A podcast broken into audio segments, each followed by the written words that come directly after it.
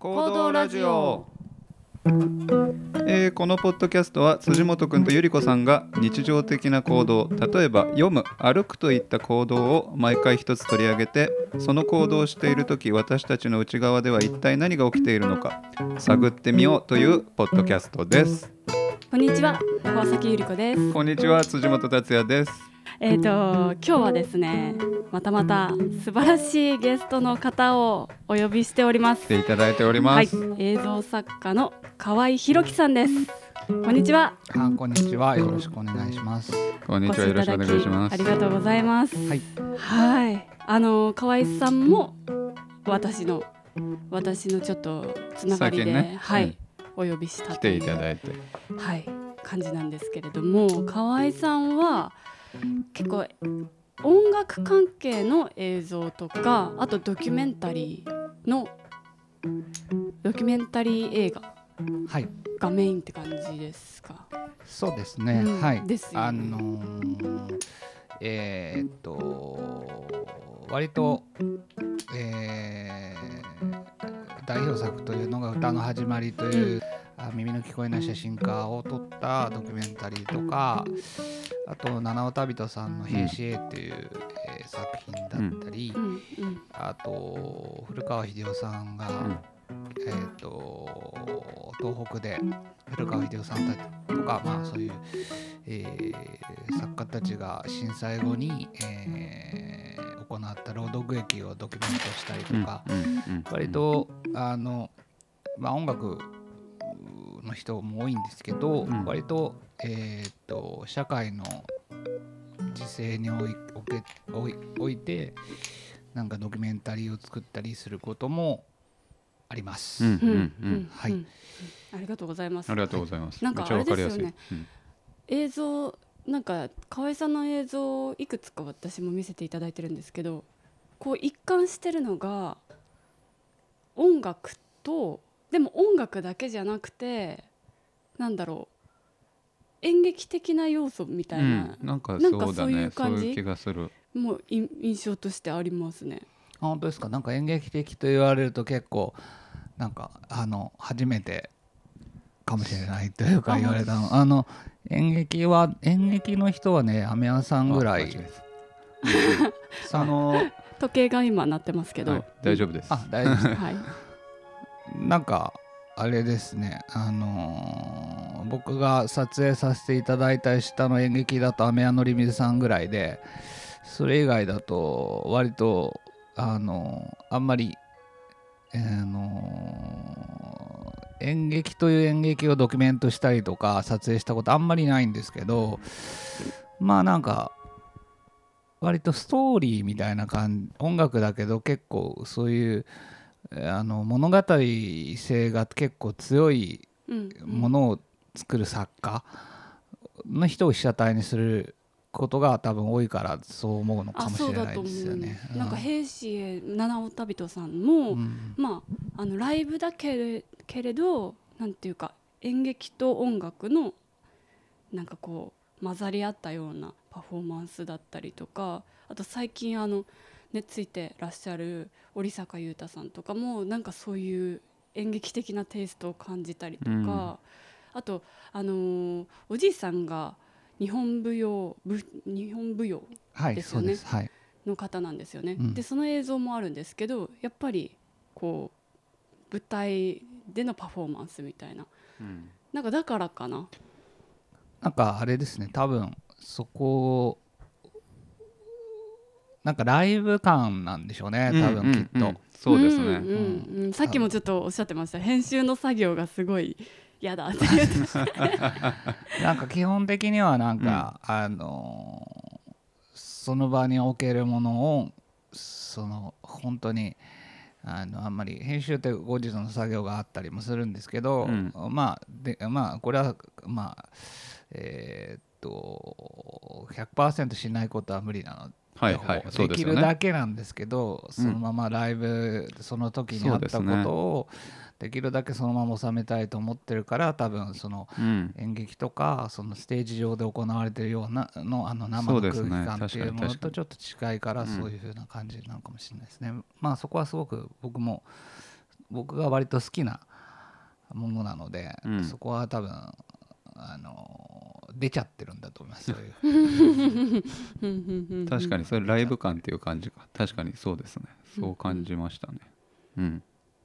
なんかさっき編集するのが時にそのなんていうんですか。あ構成。構成するのが苦手みたいなこと言ってたじゃないですか、うん。それとあとさらに以前にお話ししてた時になんか喋るの苦手みたいなうんうんうん。言ってた気がしてでなんか喋るのよりも映像の方がやりやすいみたいなこと言ってた気がするんですけどなんかその辺ってなんかつながってんのかなみたいな。うんで、まあ、映像もなんか結局なんかえっ、と最近やってると構成美術というか構成しないとなうんといけない時もあるなとか思ったりもするんですけど うーんだからまああのーそうですね。喋るのは苦手なのでその喋るっていうよりも あのーなんかそのあのー言葉にならない感覚みたいなのをあのたまたま僕はそういうすごいジレンマがあった時にたまたまて近くにカメラビデオカメラがあったんで、うん。それでまああの映像をやり始めたんですけど、多分なんかそういう割とその言葉にできない感覚とかあとすごく今なかなか特にここ数年さらになんかこう断定して言葉にすることとかがすごく確かにね。なかなか、ね。あのしにくい時代うんでもあるしなんか割とこうあのなんか理屈だってというかあの喋ることがすごい不得意。うん、喋ることを苦手だっていうふうにに自分で今認識しし始めたらよりなんか 今リリアルになんか喋るの考え出しちゃった。喋ることについて考え出しちゃっいやでもなんかそれがすごいいいなと思って。たあのお呼びしたっていうのもなんかそこにこうなんか迷いがあるというかなんかそれがすごいいいなと思ってぜひ喋ってほしいと思って。すごい無茶ぶりです。喋るの苦手な人に喋ってほしいと思って。そのあの今おっしゃってたそのその目,、ま、目の前にカメラがあったっていうのは今のあのどそれが結構は最初に始めたそうですね。あの時なんですか？一番最初に僕が多分あのカメラ握った大学生なんですけど、はい。大学生の時にたまたまなんだろう友達が持ってたのかな。ああそうで本当にまそういう感じだったんですね。そう。それは面白い。あそうそう物理的に。僕は比喩かと思いましたね比喩ではなくて 本当に近くになんかあったっていうこととあともう一つはあとまああの映画監督があのまあなんか結構やっぱモヤモヤしてる大学生、まあ、思春期の特有の失恋したりとか そういう時にあのたまたまあの見た映画監督とか映画に救われて、うん。こういうことだったら俺もできるんじゃないかと思ったのもきっかけですうん。うん。うん。ねでそういう人はあまりあまりそういう僕が好きな監督も結構言葉足らずの監督が多くてカラックスカラックスとかそうですね、うん。うん。あの基本的にはなんかこうあのなんだろうな。まあ割とこううーん抽象的な演出とかうん言葉にならない感覚みたいなのうんをちゃんとこうビジュビジュアルにしてあビジュアルというか映画として、うん。あの伝えうんうんうん。ててそれに感動して救われたので、うんまあ、自分もやりたいなっていうふうには思ったんですよ。まあそれは実は音楽もそうなんですけどね。だから音楽はやだだけど音楽に関して僕はもうもともともう自分の声に自信がなくてあとあの超音痴だからもうその時点で諦めててでなんかまあでもねそうですね。ちょっとステージに立ちたいっていう願望とかもあったからこそってさっき言われた通り演劇的なのかもしれないしわかんないけどそこに戻ってくるのかもしれないですけどでもまあそうですね。いろいろありますね。ちょっと複合的に、いやでも面白いですね。そうなんだ。そうそう。ですね。さっきも話してたんですけどそのなんかど僕いつもそのドキュメンタリーを見るとその撮られる側の人と撮る側の人ってどうなんだろまあ、やっぱ向けられてる側ってこうな慣れないのかなと思うんですけどそれだんだんいやーいけるんで嫌ですしょうね多分ね。僕もカメラを向けられるとすごうんい最近すごい、あの嫌だなっていうふうにうん。思うことありますね。なんはいかその、はいはいたまたま昔はなかったんですけどなんあかもう昔はなかったんですね。全然ねなかなかないじゃないですか。カメラ向けられる向けられることなんか自体ないなんかたですよねまたまね最近ここ数年なんか作品を発表する取材とか受けたりとか。取材かそうですよね。そうそうそういう時とかなんかちょっとそう。その映像じゃなくても写真だけでもそうですねそうですよね。うん、まあそういうことすると結構嫌っていうかなんかすごい硬くなっちゃうっていうのは必ずあるんでうん。えーっとそうですね。それは非常になんだろうな。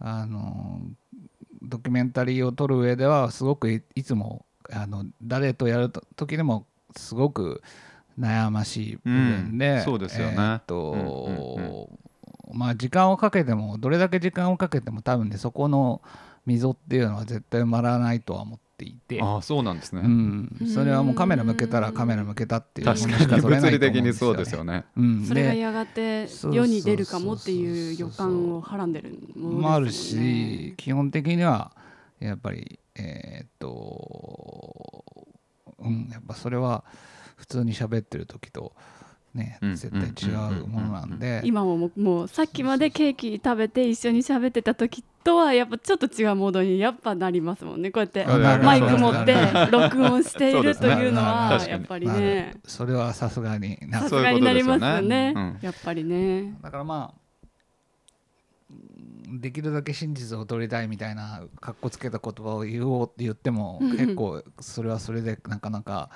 ねえっ、と難しいっていうか言いき言い切りがたいこともあるし、うんだからなんかねあのまあだから結構ジレンマですね。だからドキュメンタリーやってると特になんかそことてもそのもともとあの僕はどっちかっていうとその被写体ととかあとまあそのライブとか行くのも好きなんですけど、けどあとか演劇体験とかそうですけど、うんやっぱ一番そこで見るあの空間が好きなわけで。そうかそうか。ううんんうん。なのにもかかわらず自分はカメラで撮ってるっていうそはいのなんはいはいか矛盾というか、うん。うん。その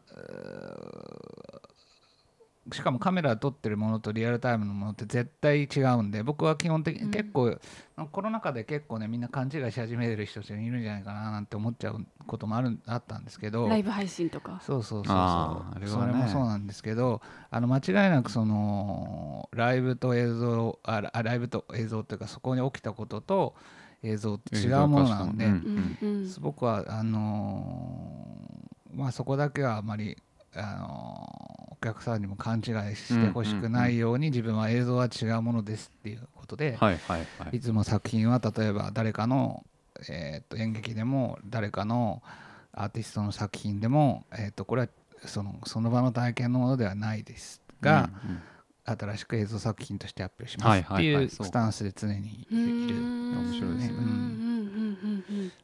それはだからだから本当に結構やっぱ難しいそうですよね。でもでもドキュメンタリーっていう名前っていうか。そうだからあんまね、そういえばよく考え僕も最近なんか人にドキュメンタリーって言わそうですよね。名をつけ言わね。言わ言われるようになってから、うん。あド自分やってることドキュメンタリーなんだみたいなので結果として。なってるんですけど、うんうんでも違うかもしれないって最近、うんまあじゃあ思い出したら、じゃあ新しく名前つけてやればいいじゃんみたいなことは最近思ってますすね。ね。だから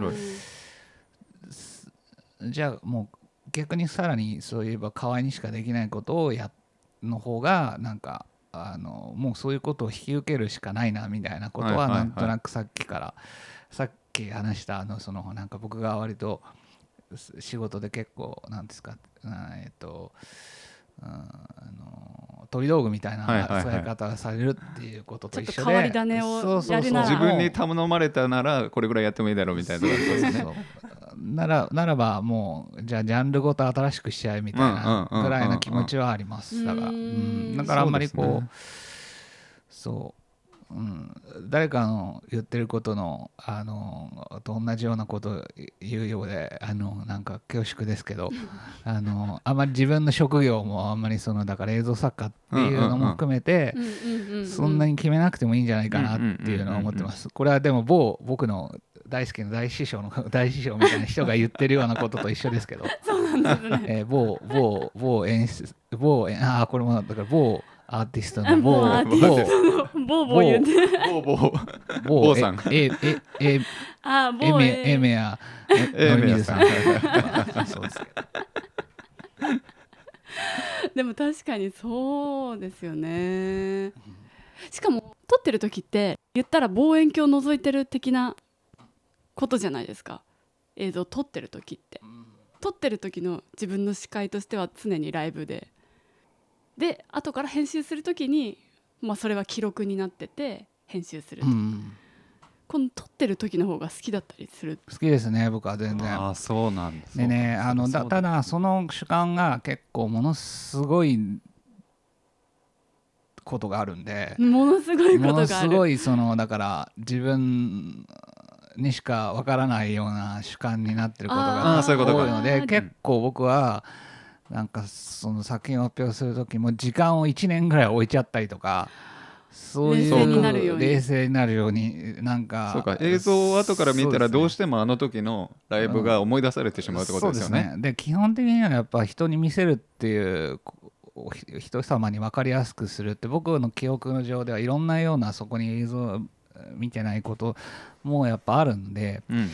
そういうことが混ぜ合わされた記憶だからやっぱり編集は必要で、うん。うんだからそれをしなきゃいけないからお人様に分かりやすいようにしなきゃいけないっていうこともする時に結構時間がかかるっていうかそこのえーどうしたらその自分の主観を取り除いてすしなきゃいけないかとかっていうのはすごくまあでもこれはすごくさい本当に最近こうようやくなんか勉強し始めているところというかそういういやほあの一番こう昔だったらもうなんか結構怖いもの知らずの時とかはもうこん俺俺の主観だけでバーンってやっちゃえみたいなことやうんうんうんうん思ってたんですけどまあいろんな人たちに見てほしいなとかいろんな人たちに知ってほしいなって思った時うんうにん。結構そういうふうになんかこうあえて時間を置いて自分の熱を冷ました後に、うんうんうんあのもう一回見ると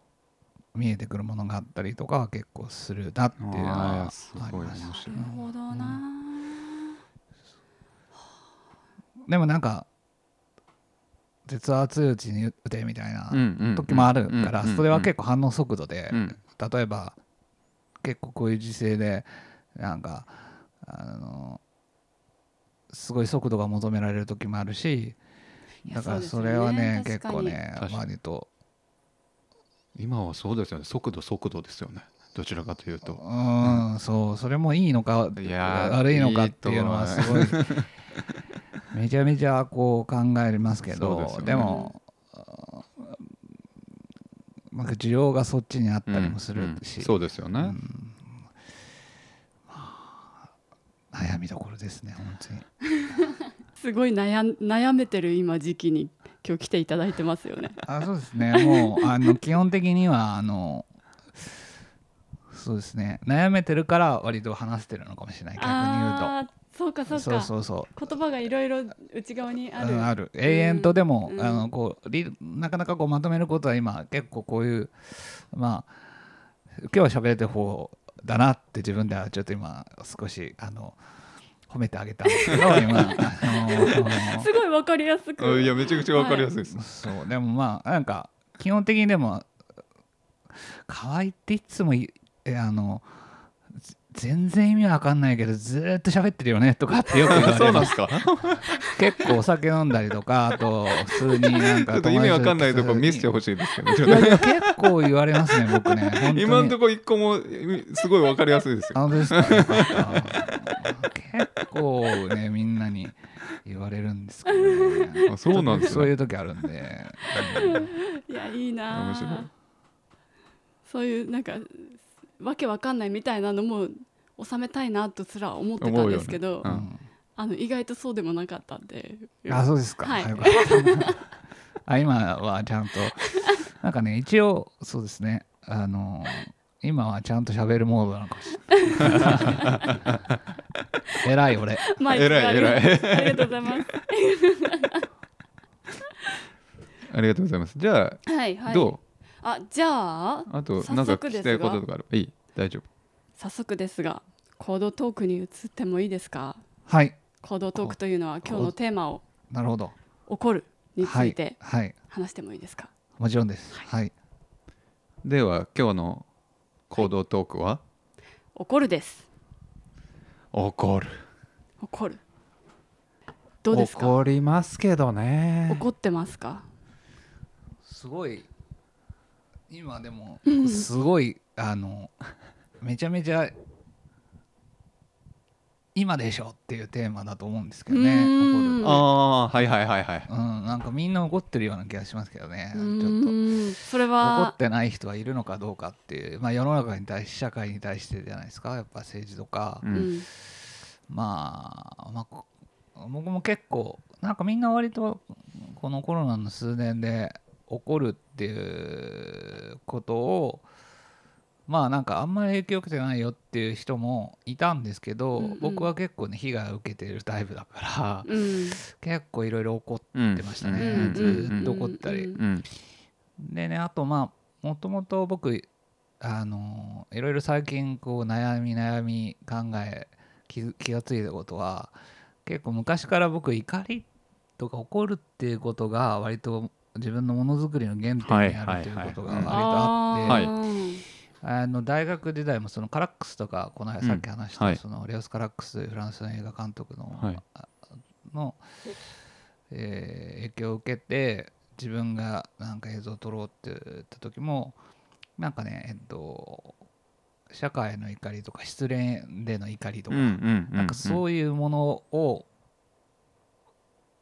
のエネルギーをもとにあのものをつ書いたりとか作ったりとかってした記憶があって、うーんうんうんうんアンチテーゼがあるそうですねモチベーションがね多分そこに結構うんあの偏るうんうんうんうんことがあって、でもこれ一種危険だなと思う時は時々あるんですけどね自分自身の自分自身の状態がその怒りっていうのは危危険だなっていうかなんか人を傷つけちゃうとか怒りってやっぱりえっ、と結構マイナスイメージな言葉でもあるというか、ううん。んなんかこうそうあのー怒りってだ、まあ、誰かが悪いから怒るわけで、うん。そうですよね。そうですね。なんかさっき思ったんですけど怒るって怒るってことをあらわにすることでつまり相手が間違ってる。で自分は正しい意見を持ってるからと少なくとも自分は信じてるから怒りをあらわにできるってことだと思うんですよ。うんそういう確かになんかスパーンとこう言ってしまうとかすごく強くなれちゃって、うん誰かを傷つけるみたいなことは確かになんか想像できますね。うんうんんえちなみに怒った瞬間ってどうなるんですか？怒った 怒った瞬間は独り言言ってますね多分。独り言言ってるかなんかすごいエモーショナルなあ音音楽音楽を聴いたりとかしてなんか一応発散しようとしでもなんか時々人に言言ったりとか人に話を聞いてもらったりとかしてえー解消しようとしますがまあこれもあのー最近あんまいいけいい方向に行ったことないですねあんまり。人に話して人に言うのは人に言うと。結構僕はあんま言わないんだよな。人には。うんだからあの半日ぐらいあの機嫌の悪い人みたいになる。怒った。貯めるんだ。そうそうそう。あ偉い時。それはすごい偉いですねいやでもあの本当に愛想悪くなるからうん。本当になんか怖いよってよくパートナーには言われる。貯めないってことですか？じゃあ河合さんは。俺あんま貯めれないタイプあそうなんですね。すぐにパパーンっていけちゃう。うん。ああそうなんだ。パパンっていっちゃうタイプ。でもまあなんかそんなにあのそうですね。喧嘩とかしたりはしないんですけど、うんうん。あのパパーンと解消したいタイプですね。だから自分が。でもその方が体にはいいいや絶対いいと思そうう絶対いいと思う。私もなんか貯めるタイプでパパーンってなかなかいけなくて、いなんかもう体にきますね。いくるよね一人一人で貯める怒りは。ああそうか。寝れなくなったりするしなんかどっか痛いとかなったりするし具体的にあー。すり減っていくんですよ内側から。ちゃんと怒りがもう。出るんですね体にね。体に出る。だから僕はもうなんか絶対正しいっていうまあ人に起こるまあ個人に起こる場合はうん。そのあの機嫌を悪くしてるうちにすすごいあの場面をとかを反芻してそのもう自分が正しい理論を作って後からゆっくりその人に言うとか。はいはい。っていう感じになるかな。だからもうアウトプットするときは怒るじゃなそうそうそう。いアウトプットになってる。まあ、正しいっていううのも、まあ、相手のことも相手はこう思ったのかなとかも考えて、うん。それも込みで言うっていう感じ。ちょっと落ち着いてから。そうそうそうそう。なるほどな。あーそれは結構大人ですね。いやでもなんか逆にそのなんていうか逃げ道がなないみたいでその後僕に言われ僕が言ったことってその人にとって逃げ道がないぐらい俺がもう考えた後に言うことだから。だからそれはそれでやっぱりなんか良くないだからその場で言った方がななんて言ったらいいのかな。それこそライブ感じゃないけど僕僕の側にも穴があるけど僕が違うと思ってるのは伝わるっていうなんかそのなんだろうなお互いにこうやり取りしながらそうそうそうそうそう。どっちも同じ立場でやれるっていうのはあるのかなと辻本君が時間をめっちそうゃかそうそうそう。けたやつをその間提出しちゃうからそうそうそう追いつかないそう相手の処理が。つかない。そうそう。っていうのはある気がしねあと結構二三次災害とか出そうじゃないですかそういうの。二次災害三次災害とあかその過去時間のかけらでそういうなんか。あの時もああだったみたいなどんどんしかもねこう一人になってから怒ると膨らんでいくんですよね。なんかあれもこれも。ってやっぱなるから本当に。なんか一つ問題がそこにあるからこそ怒るっていうことだとそれを結構つね僕と僕と最近ですけど特にさらに。なんかそれをこう時間をかけると例えばそれは別にあのものすごいこう大それたことは言えないですけど例えばそのなんかいろんなこう社会の問題とかっはい。て結構こう置いてきぼりにその時にしてきたことがこう時間をかけて、えーその時起こらなかったからこうあのルーズにやってきちゃったことっていうのがすごくあったりすると思うんですよね。例えば法律みたいなこととかまあ例えば原発うんそう。ですねとかそういうようなこともあるしたただただそういうこともありつつその反面あの今すごい SNS とかではその即効的なこの沸騰する怒りっていうのが誹謗中傷につながったりとか、うん。いや非常に悪い側面っていうのすごい難しいですよね。あれもやっぱり沸騰し瞬間的に沸騰してるから忘れちゃってるっていうのもすごいあると思ってて。あ発散できちゃった。その、うん、なんかみんなこうワイドショー的にでっかい問題でもその時、まあ、例えばウクライナの問題とかももうなんかちょっとなんかツイート数とかもすごい下がってるらしいんだけど、うん。そのなんかやっぱりこう最初にこうみんなこうなってまた次が出てみたいなのが繰り返されやすくなってる気もするな。うん。なんかあまりにもうあのそういう問題が頻発頻出そうですね、うん。頻発してます頻発ねですね今と頻発です。ねにかく。そう。本当ですよね。だからもう、うん、そうですね。怒りがどんどん諦めに変わってきてるっていうのそうですよがみんなねだからそうだと思うけど。河合さんの原動力が。原動力がなんか今モチベーションがさっきもなくなっだんだんなくなってきちゃってて。それもあるのかもしれない。もう確かに。諦めもなんか現実的な怒りみたいなのがもうなんかなくなってきちゃって。もう燃やしきっちゃって。そう次から次に来るからそうそうそうねあまりにも。あまりにも。そうそうそう。なんかもうなんだろうな。うん。っていうでもなんかその次の境地に行けばいいのかなとは思うんですけどうね。怒りじゃない形でそうですね。うん。原動力が。原動力が。でもなんかこの怒りっていうのはみんな多分それぞれが今うん。僕だけじゃなく多分いろんな人がいろんな人に向け確てあるからね。ちょっと考えちゃいますよね。考えちゃいますよね。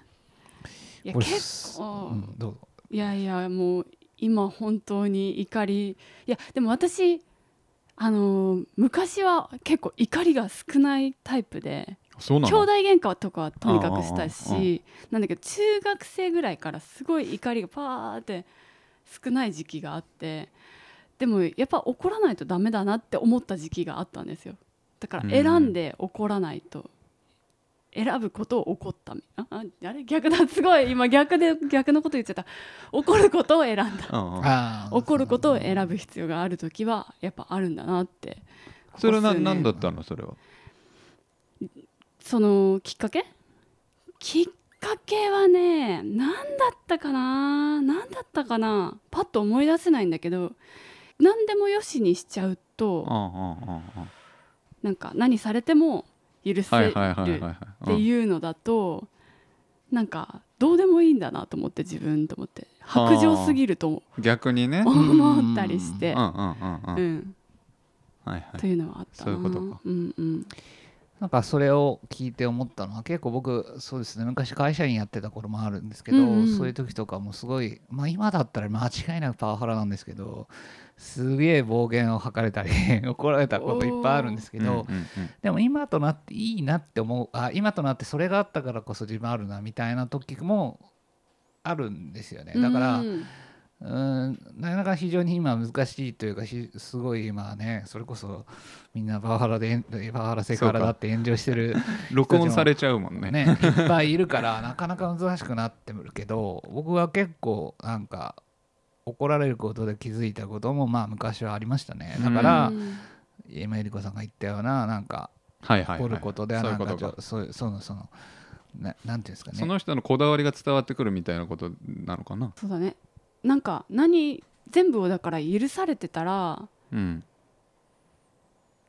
それこそ育たなかった分というかね、うん。それうんだからだと思うよやっぱりその本当にパワハラセクハラ、まあ、パワハラのことっていうのは問題としてもちろろんあるんだけど、でもある意味やっぱりこの人を自分が預かってるとかこの人を自分が育てるっていう責任感でやっぱり怒るとかっていうことはあるわけだから、なんか怒ること全てがね危険なことだみたいにうん。なってしまわないようにようであってほしいなと思いますよね。本当。すごいうん。その責教任感育っていうところにもつながってくるいや本当にそうですよね。多分うん多くの場合、そそこで起きてることで、うん。ただなんかやっぱり難しいのが人だ人って人だからなんかイライラしてる時にそういうそもそも例えばボスがイライラしてる時にそういうことが起きた時になんかその人を育てるという名目で叱るのと同時に自分の怒りを発発散散しちゃうとかっていうことはやっぱり人ってあるんだよなうん。とは思いますね。まあありますようね。んそれを思えばなんかなんですかそういうなんかあのことを思い返せばなんかず自分自分もそういうことを別にしたことがないとは絶対に言い切れないというか、うんうんうん。だからみんなそれを逆に糾弾する人もすごいなと思っちゃったりもするし、うんなんかなかなかこう、うん、自分に振り返ってみたりするとまたねそこも何とも言えないというか とか思ったりする。うん最近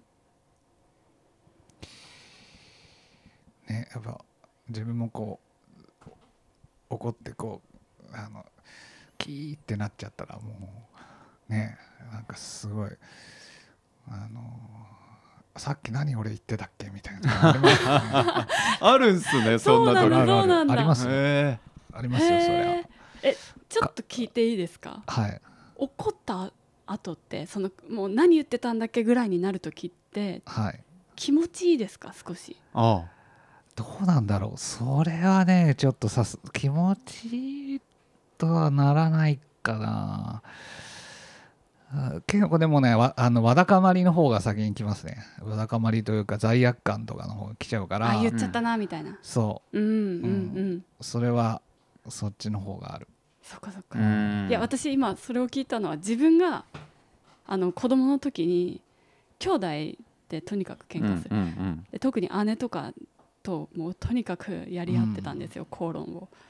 でなんか自分がいあの怒りきってうん。言い切った時とかは結構思い返すと気持ちよかったなと思って。ああでもそれはエ言ったっモーション。たみたいな。言ったったで。言ったった言ってやったったでっつって。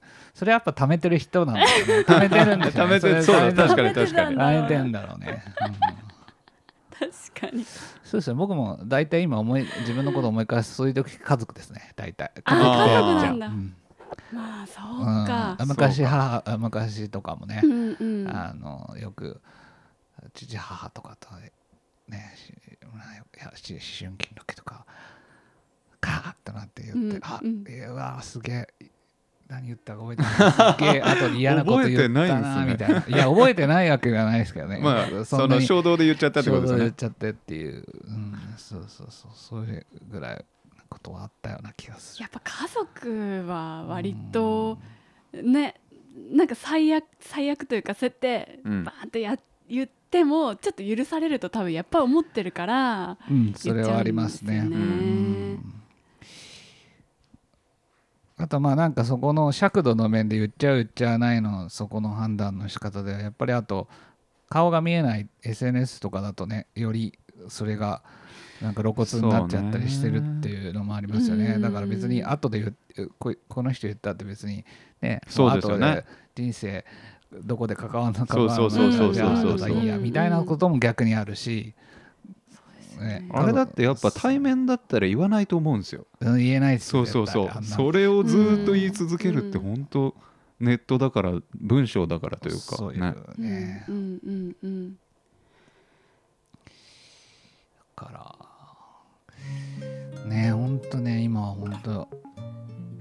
怒りは。怒りが。自分まあのげあの原動力にしてきたとかああと自分のなんかあの力にもなってきたけれども今逆に言うとすごい気をつけてるうん。テーマでもあるし、ね、すごいテーマを選んできたな。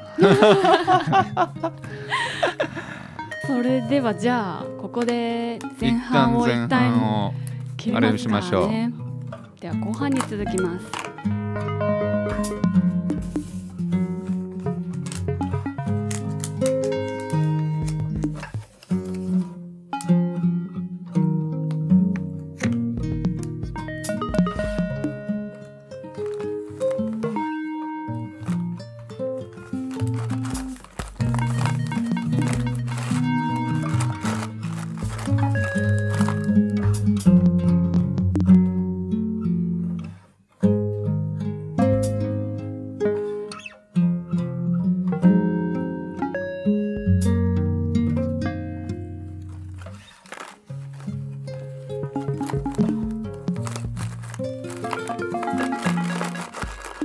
あ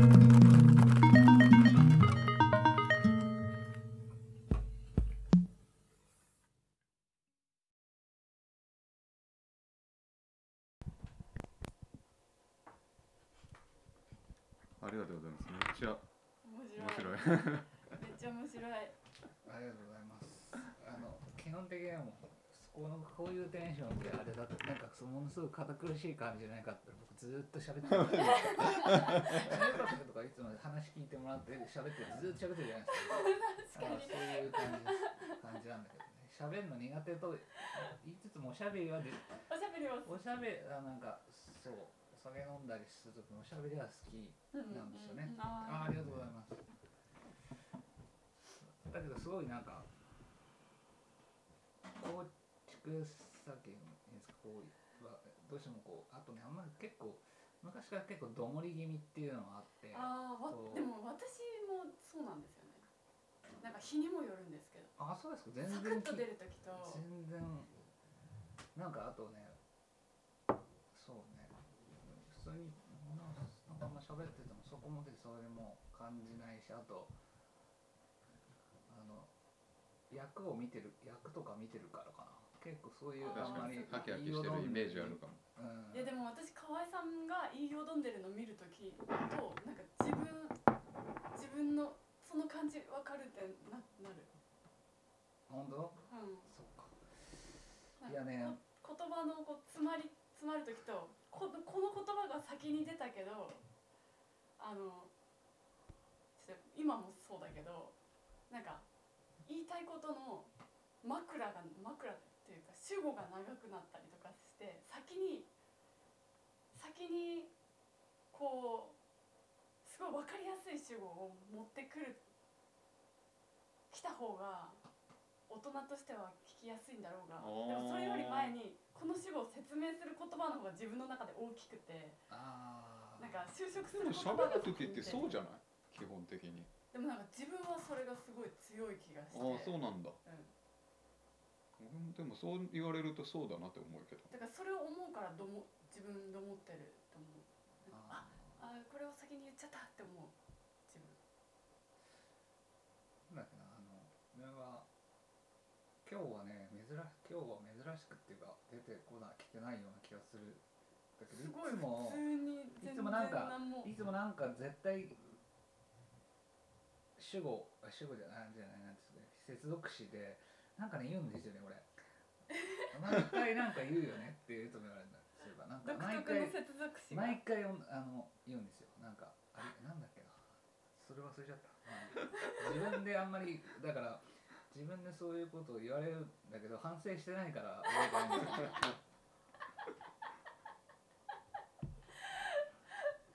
面白い。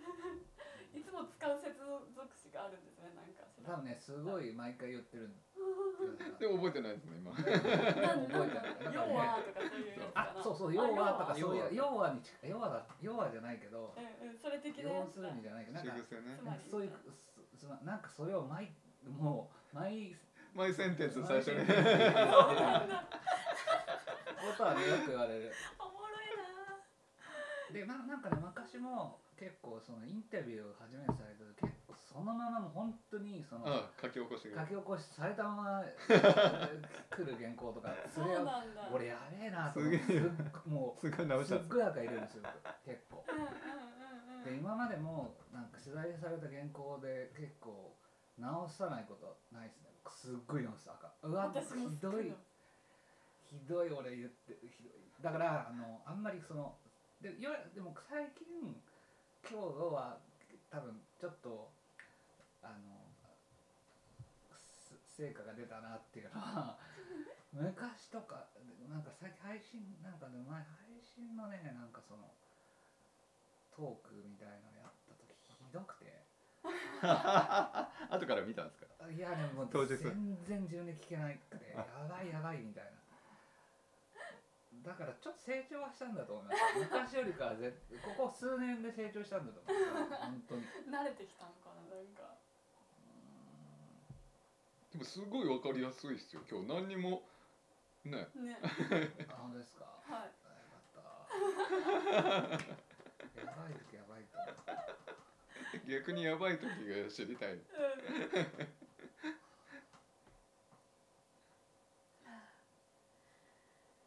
ご飯行きますか？はいはい。ご飯って言ったのかとご思った。飯ご飯もねはいはい4時44分40 4 44秒すごいな。4時44分44秒俺こうやって4時44分とかこういう不吉な数字